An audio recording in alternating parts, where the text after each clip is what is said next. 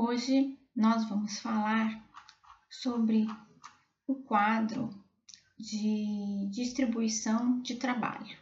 Então, como nós fazemos uma análise da distribuição de trabalho e, obviamente, como a gente faz então é, a construção dessa organização para que a gente possa fazer essa análise. Então, quando que a gente faz uma análise da distribuição de trabalho?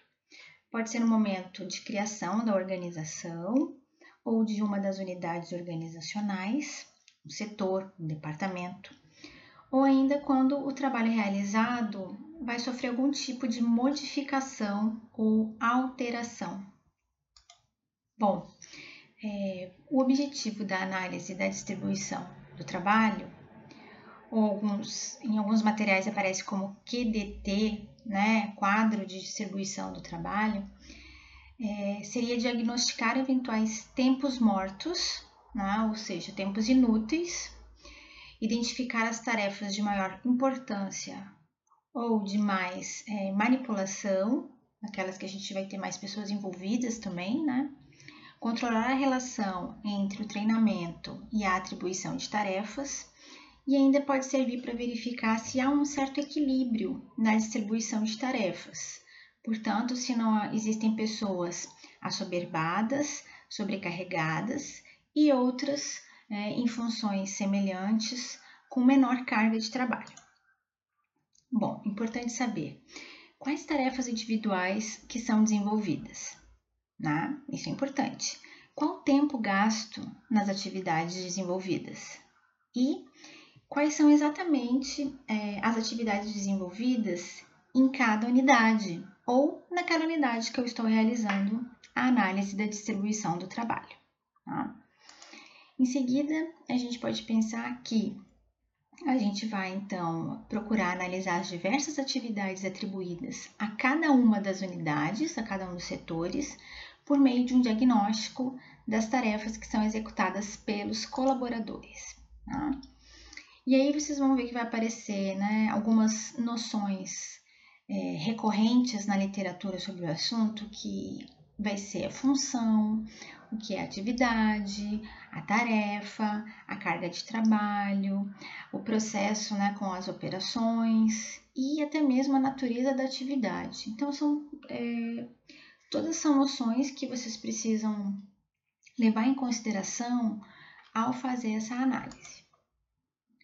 Bom, então vamos tentar descrever todas as tarefas executadas, né, como se fosse uma listagem de tarefas mesmo, agrupá-las em atividades que têm alguma relação, né, vão ter que ter coerência entre si, provavelmente fazendo parte de um processo organizacional, né, e também por unidade organizacional, Tá? Vamos pegar aí um setor X para fazer uma análise, então todos as, os grupos de atividades, os processos que estão envolvidos, as atividades em cada, em cada processo dessa unidade analisada, desse setor analisado.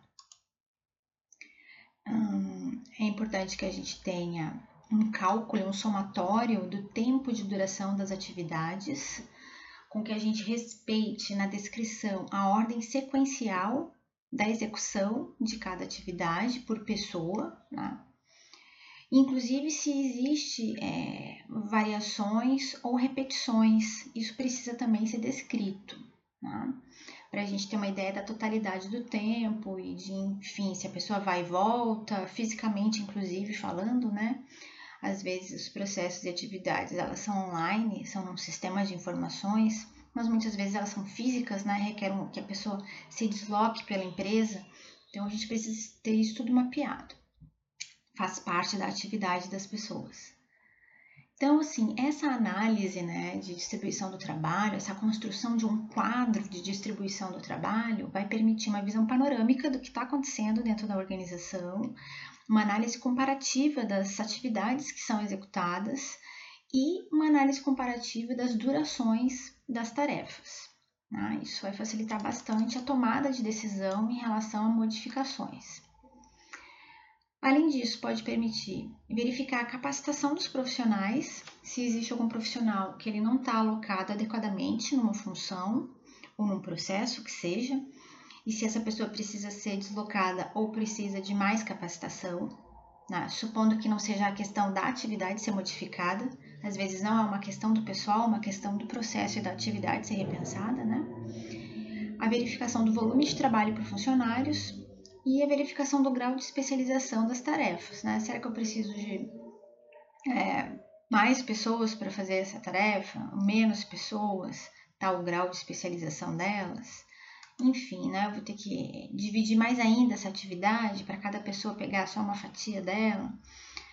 Isso tudo vai nos ajudar. Bom, já chegando ao fim aqui do nosso conteúdo sobre análise de distribuição do trabalho, a gente pode pensar o seguinte: a maneira mais fácil de levantar os problemas existentes é indagando sobre os mesmos. Então, para maior facilidade na determinação sobre o que perguntar, eu tenho sim algumas questões básicas para exemplificar para vocês. Então, algumas questões sobre a capacidade profissional, a gente pode é, fazer questões sobre o equilíbrio entre a capacidade dos funcionários e as tarefas a eles atribuídas. Está em equilíbrio isso? Ou tem uma pessoa subqualificada ou superqualificada para aquela atividade de trabalho? ou até mesmo aptidão e afinidade, muitas vezes, né?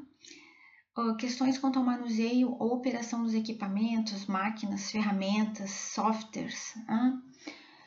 Perguntas quanto à necessidade de treinamento, perguntas sobre o grau de concentração das tarefas e de especialização dos funcionários, como eu havia comentado há pouco, questões sobre compatibilidade das tarefas executadas em termos de atribuição às pessoas, quanto à conveniência de se atribuírem aos funcionários tarefas talvez não tão compatíveis, né?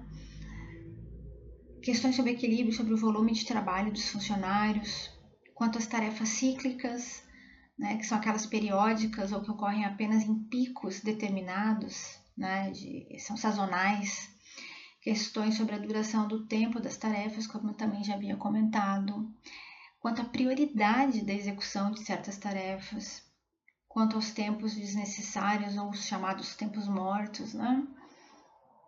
Enfim, cadê aqui? Vamos ver se tem mais algum exemplo. E também sobre a participação relativa das tarefas no total de tempo gasto pelos funcionários.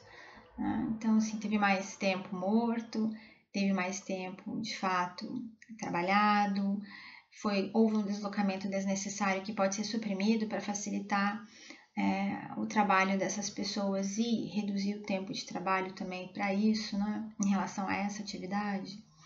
Então, são pequenas coisas que a gente pode levar em consideração quando a gente pensa numa análise de distribuição do trabalho.